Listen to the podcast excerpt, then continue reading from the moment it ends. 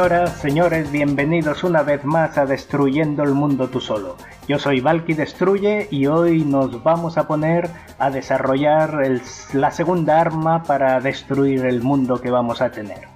Esta arma es realmente es el arma definitiva. Esta es la que va a destruir eh, nuestro mundo, lo va a hacer eh, rápidamente, pero a través de un tiempo de reflexión, para entenderla y ponerla en práctica ajustada a nuestras necesidades. Y aparte de ello, nos va a destruir nuestro mundo, pero en su lugar va a dejar un espacio para que nosotros podamos construir un mundo más acorde a nuestras necesidades en donde vamos a encontrar más libertad, nuestro tiempo va a ser nuestro y sobre todo ese podremos decir que es nuestro mundo, el que queremos. No perdamos tiempo, vamos a por ello.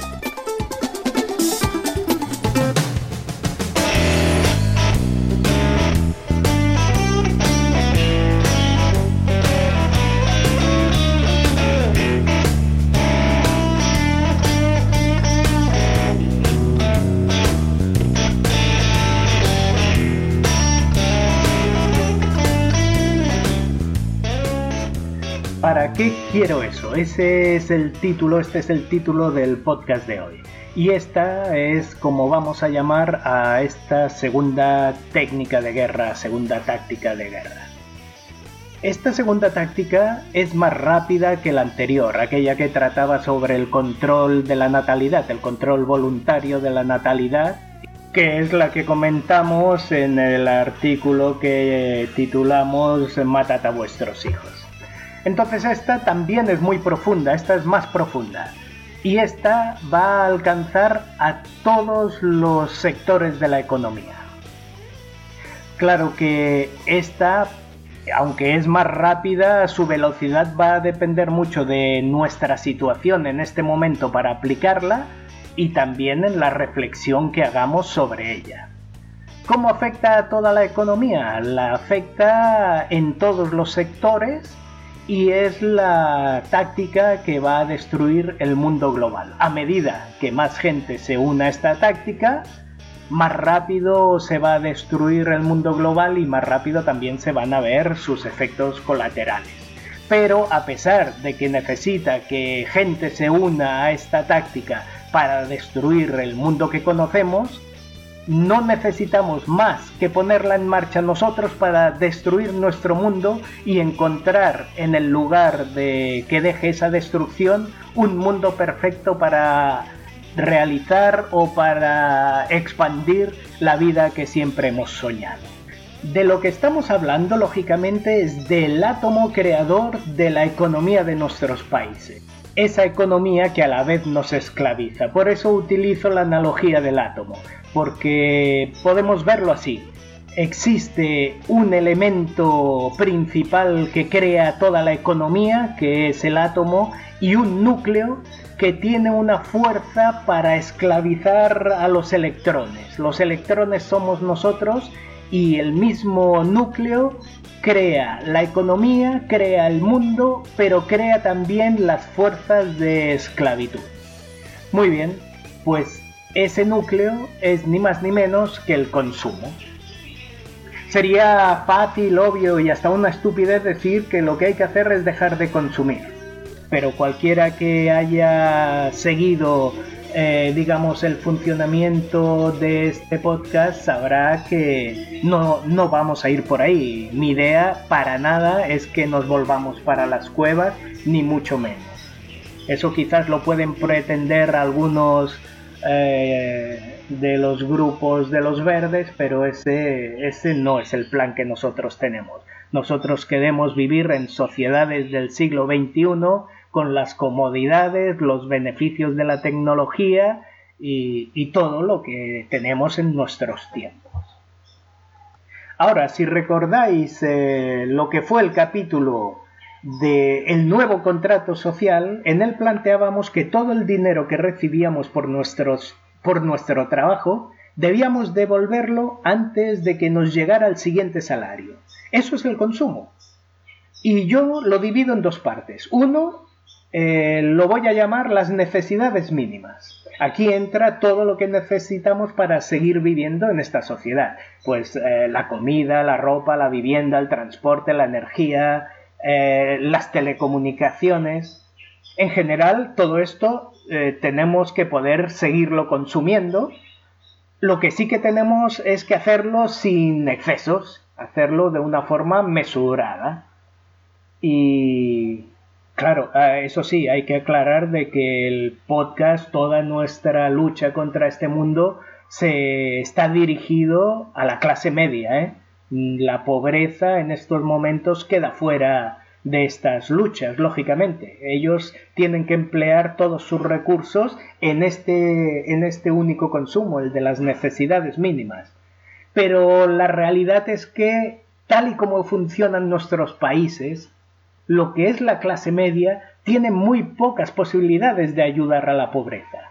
Una vez destruyamos el mundo, veremos que sí, en ese momento podemos tener y podemos crear sistemas para sacar a la gente de la pobreza e incluirlos dentro de la clase media. Que ya no existan esas bolsas de pobreza y que pongamos los medios para que nunca vuelvan a existir.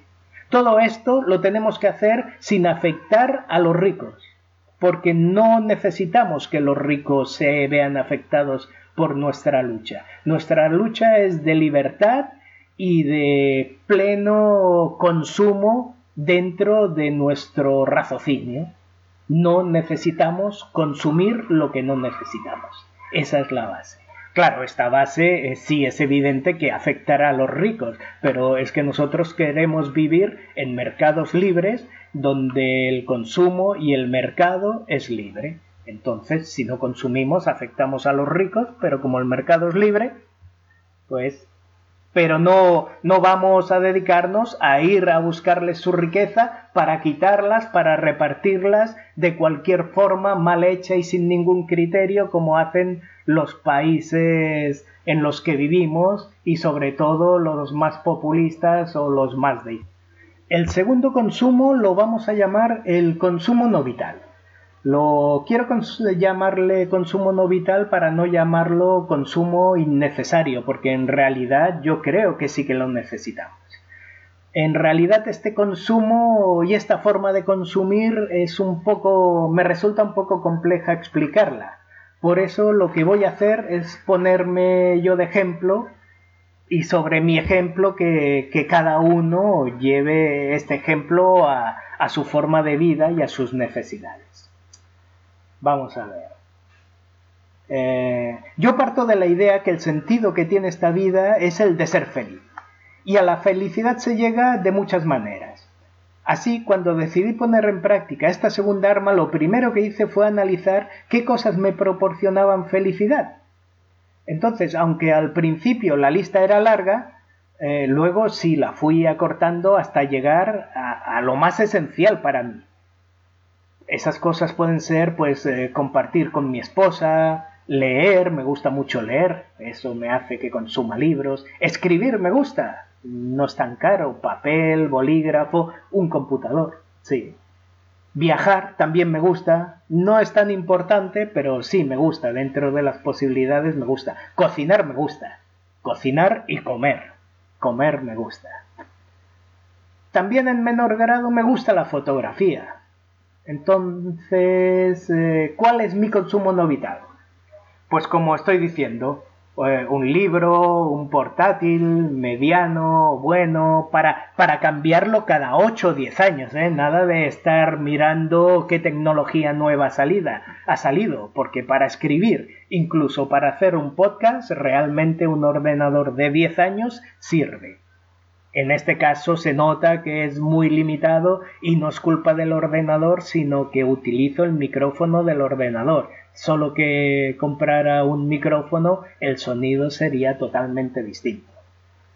Entonces eh, veo que, lógicamente necesito una línea de internet. Eso también, también lo necesito porque miro muchas cosas, busco mucha información y es la forma en que me comunico con la gente. Por ejemplo, este podcast sin tener línea de internet resulta prácticamente imposible. Sí, se puede hacer a través de, de un café de internet de estos, pero, pero es mucho más complejo.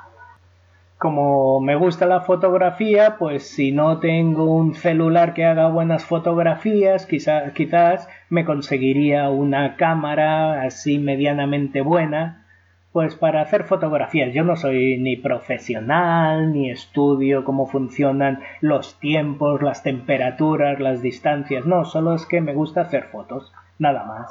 Entonces no necesito una gran cámara. Eh, una cámara normalita y lo mismo que el computador, que me dure 10, 15 años, las cámaras digitales tienen mucho recorrido. Que salen cosas que las hacen mucho mejores, con capacidades mucho más con mejores zoom, mejores objetivos para hacer fotos eh, panorámicas e incluso para hacer eh, fotos con macro, o sea, cosas muy pequeñas y, y, todo ese tipo de fotografía me gusta, pero como tampoco es lo más primordial en mi vida, yo con una camarita y que me dure 10-15 años, pues ya tiro adelante. Ese, ese es mi consumo. En cuanto a los viajes, joder, viajar cada día es más costoso.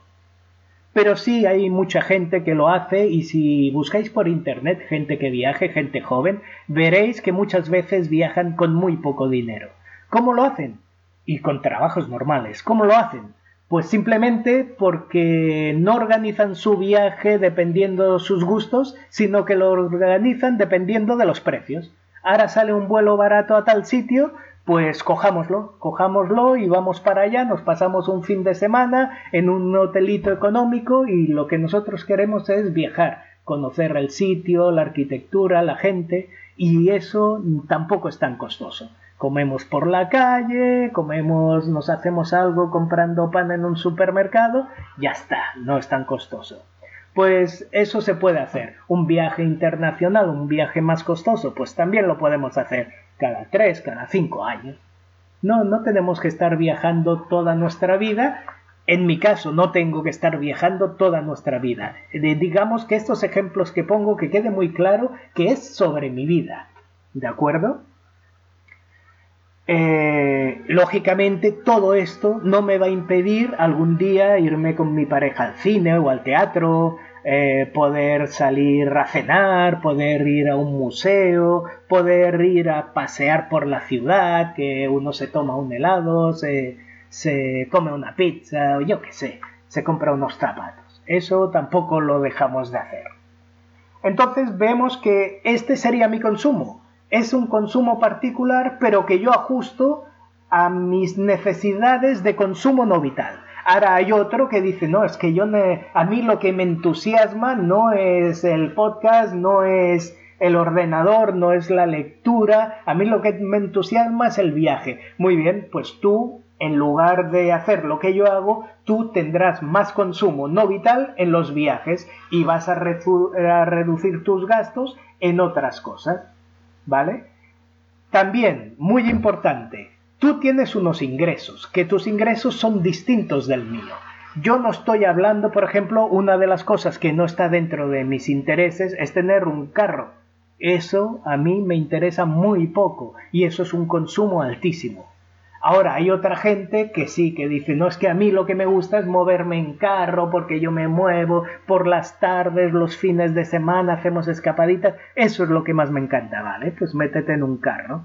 Ah, pero a mí me gustaría no un carro normal, sino un BMW. Vamos a ver, yo un BMW, aunque, aunque dijera que me gustan los carros, no me lo puedo comprar ¿Por qué? Porque me tengo que endeudar para comprarme un BMW. No tiene ningún sentido. Pero como digo, cada uno tiene sus ingresos. Si tú te echas la mano en el bolsillo y lo que sacas da para un BMW, cojones, cómprate el BMW. ¿Por qué vas a ir en un Clio, un Renault 4? No, cómprate el BMW. Estamos hablando de que es tu consumo no vital. Que lo raciones, que pienses cuál es realmente para dejar de gastar en lo que no necesitas, en lo que no te está haciendo feliz y gastes solo en lo que te hace feliz. ¿Y cuál es el objetivo? ¿Cuándo empezará a funcionar este arma? Cuando tú, haciendo el consumo no vital, el que a ti te hace feliz, a final de mes no cumplas con el nuevo contrato social, es decir, no hayas entregado todo lo que te dieron en pago a tu trabajo el mes anterior. ¿Qué va a ocurrir? Pues que cada mes empiezas a ahorrar. Cada mes empiezas a tener una reserva para imprevistos. Lo segundo que va a ocurrir es que si tú sigues en ese, en ese consumo no vital que te hace feliz, no necesitas aumentarlo. Ya eres feliz, no necesitas aumentarlo. Entonces, tú vas a ir creando una reserva.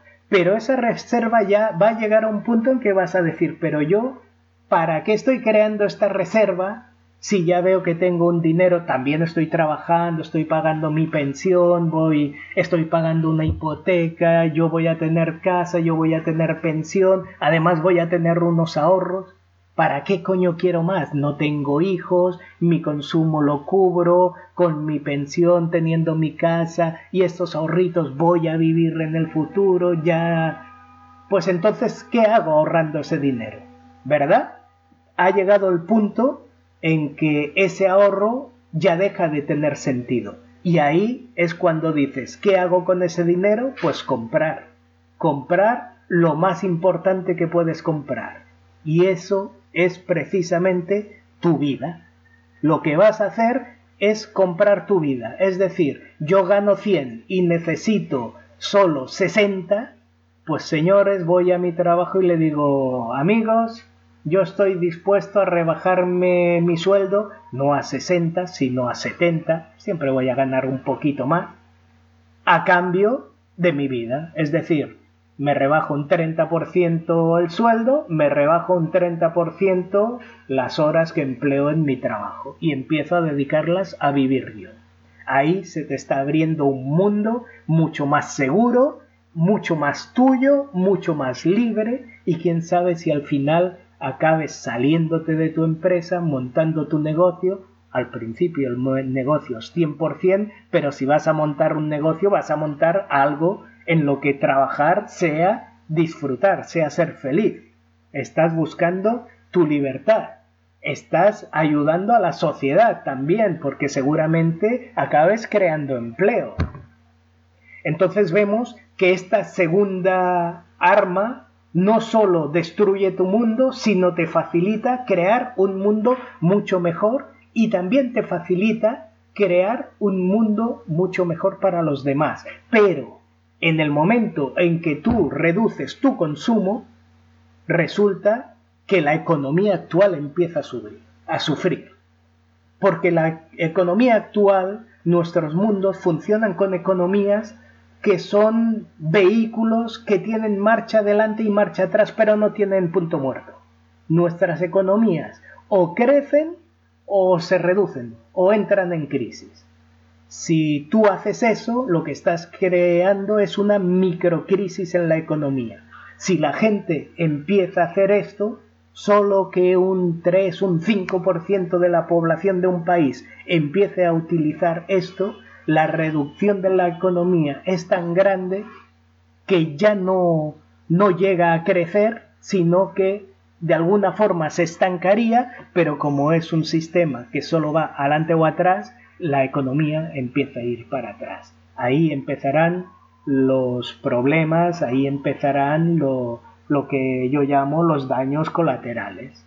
¿Te afectarán a ti? ¿Que has dejado de consumir? Pues muy poco tú has dejado de consumir. Es decir, a ti te está sobrando dinero. La crisis muchas veces lo que hace es reducir tus ingresos. Pero si tú has dejado de consumir, quiere decir que tus ingresos son suficientes para seguir eh, viviendo. Y eso solo ocurrirá en el momento en que un, lo que digo, un 5, un 10% de la población se haya unido a este sistema. Para eso yo no soy nada optimista, para eso faltan muchísimos años si es que alguna vez ocurre. Si no ocurre, la verdad es que destruir el mundo con este sistema va a ser perfecto para ti, para mí lo está siendo. Entonces, da igual si el mundo no se destruye. Vida solo hay una y tu vida es tu tiempo. Destrúyelo y utiliza este sistema porque vas a vivir mucho mejor. En esta primera parte de, en la que yo me pongo como ejemplo, os digo qué cosas son las que me hacen feliz consumir. Pero ahora viene lo más importante. En este ejemplo, en que yo pasé a consumir solo las cosas que me hacían eh, feliz, ahora os voy a decir lo que dejé de consumir. Pues yo, por ejemplo, no soy una persona, yo no tengo ningún tipo de, joyas, de, adornos, o sea que no tengo ni anillos, ni pulseras, no llevo collares, no llevo reloj, no tengo tatuajes, eh, no, no tengo calzado de marca, no llevo ni Adidas ni Nike, no tengo bicicleta, eh, no voy a, buenos ni a buenos restaurantes ni a, grandes conciertos, tampoco voy a eventos deportivos de interés internacional, cuyas entradas son bastante costosas. El coche que tiene mi esposa tiene 12 años y aún esperamos que nos dure otros 5 años más. Eh, no tenía teléfono celular hasta hace muy poco, ahora tengo uno, que es el más barato que existe, un smartphone, ¿eh? no hablo de un teléfono normal. Un smartphone ni siquiera lo tengo con línea, yo pago si necesito llamar, pero como en realidad no lo utilizo como teléfono celular, sino como teléfono de casa, realmente como en casa si tengo línea, línea de internet, pues a través del wifi eh, y a través de WhatsApp con mi teléfono llamo a quien quiera, en este país, en el extranjero y, donde sea. Con el mismo consumo que hago de línea de internet, hago el consumo de el consumo de telefonía y es telefonía internacional. Eh, ¿Qué otras cosas? Pues yo qué sé, eh, no fumo, eh, no tomo drogas, ¿qué otras cosas? yo qué sé. Bueno, eh, la verdad es que todo esto que os estaba diciendo no es que no lo consumiera, sí que lo consumía, ¿eh? Yo sí tenía Adidas, sí que tenía Reebok, eh, tenía eh, Lacoste, como te vestía Levis, yo que sé, todas estas cosas de marca, bebía las eh, bebidas que, que, anunciaban por la tele, tenía carro, quería cambiarlo por uno nuevo cada cinco años. Todo eso es lo que he dejado de consumir y eso es lo importante, eso es lo que yo he dejado de consumir. Entonces se trata de lo mismo. Tú debes hacer el planteamiento de qué es lo que a ti te hace feliz para consumir eso y todo lo demás te desprendes y verás que todo lo demás suma muchísimo dinero. Hoy estás cumpliendo con el contrato social, con el nuevo contrato social. Tú con dificultad llegas a final de mes. Pero si empiezas a reducir esto, a dedicarte solo a lo que te hace feliz y olvidarte de las otras cosas que te obliga la sociedad a consumir, porque necesitas un carro nuevo para ser, eh, eh, para ser un joven bien preparado, como dice la publicidad. Necesitas unos tenis nuevos para que se enamore de ti una chica guapa, aunque sea la más imbécil que haya. Necesitas eh, una falda de tal marca un maquillaje de tal marca para que el tipo más guapo y más exitoso te ame por toda la vida, aunque después dentro de casa a lo mejor te pega. No, dejémonos de las putas publicidades, aparta toda esa mierda y ahí te empieza a sobrar dinero. Es, como decía, una reflexión, no es inmediato. A mí, quiero decirlo, que yo todo esto lo hice y me resultó también que cuando a mí me entró la crisis de española en el 2007, yo las estaba pasando putas. En mi casa me cortaban la energía porque yo no llegaba a pagarlas. Debía una impresionante cantidad de dinero a los bancos. Y este sistema me funcionó tan bien que no solo pude hoy día pago la energía, pago mm, todo lo que necesita una casa, claro, ah, que con, con mi esposa trabajamos los dos, lógicamente, sino que toda aquella enorme cantidad de dinero que debía no me la perdonaron nunca. Yo la liquidé. Y hoy no debo nada. Quiero decir que mis ingresos no han aumentado mucho, en realidad han seguido bajando, pero han bajado porque ahora soy libre, hago lo que me sale de los cojones. Sí, trabajo en un negocio que tengo con mi esposa, pero sobre todo somos dueños de nuestro tiempo y lo empleamos en lo que nos hace disfrutar. Evidentemente somos dos personas distintas, o sea que tú con tu pareja, como cada uno tiene un consumo distinto, es posible que surjan, surjan conflictos. Pero bueno, poco a poco hay que irse ajustando a eso. No es fácil, pero retos en la vida no nos van a faltar. Este es uno más. Lo que yo te quiero decir es que tú no te has de basar en mis gustos, tú te basas en los tuyos. Tú eres un hincha seguidor por todo el planeta del Manchester City. Coño, síguelo. El que no va a los eventos deportivos soy yo. Síguelo tú, que a ti te encanta eso. Gasta parte de tu dinero en eso. Pero si eliminas todo lo demás, verás que tienes el dinero para esto y te sobra. Si a ti te gustan las marcas, coño, viste de marca. ¿Por qué no lo vas a hacer si eso a ti es lo que te hace feliz? Disfrutas con la marca, con la moda, con la ropa. Coño, hazlo. Elimina el resto de mierdas. Tú eres una persona de tener el último celular que aparezca. Hostia puta, pero si tú miras lo que ganas en un año, comprarte el último celular cada año es muy poquito dinero en comparación con tu sueldo. Puedes hacerlo. Quítate solo el resto de mierda que no te hace feliz. Hazlo así y tendrás tu felicidad y tendrás tu consumo ajustado. El mundo se empezará a destruir, pero que le den por saco al mundo. ¿Qué coño? Que le den por el puto culo. Lo último que me queda por deciros es que seguramente habrá mucha gente que diga no, esta, esta técnica, esta táctica es una salvajada. Esta táctica va a destruir eh, la felicidad de muchas familias, de la gente, la gente trabajadora. Si esto avanza, los trabajadores se pueden quedar sin trabajo. Va a ser un desastre. Sí va a ser, eso va a ocurrir. Pero le va a ocurrir a la gente que no se meta, que no se meta en este sistema. Entonces, eh, hay que meterse. Si se empieza a meter mucha gente, yo te aconsejo que no te lo pienses mucho, te metas de cabeza si no se mete mucha gente, también te aconsejo que te metas porque vas a tener mejor vida. Pero hay una segunda cosa. Como te digo, primero, ¿qué vas a hacer? Cuando ya tu economía esté bien y cuando ya tengas, empieces a comprar tu tiempo. La economía, en el momento en que tú empieces a comprar tu tiempo, no va a haber cambiado.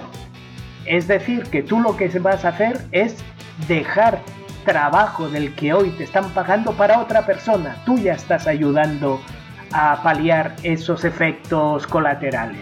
Pero si después acabas dejando tu trabajo, acabas eh, dedicándote a algo que te hace feliz y encima acabas creando eh, puestos de trabajo, coño, que nadie te venga a criticar ni a hacerte mm, sentirte mal porque por tu culpa se destruyó el mundo. No, la parte que tú te tuviste de destrucción del mundo, ya la has devuelto y con creces. Dejaste puestos de trabajo para otras personas y estás creando nuevos puestos de trabajo.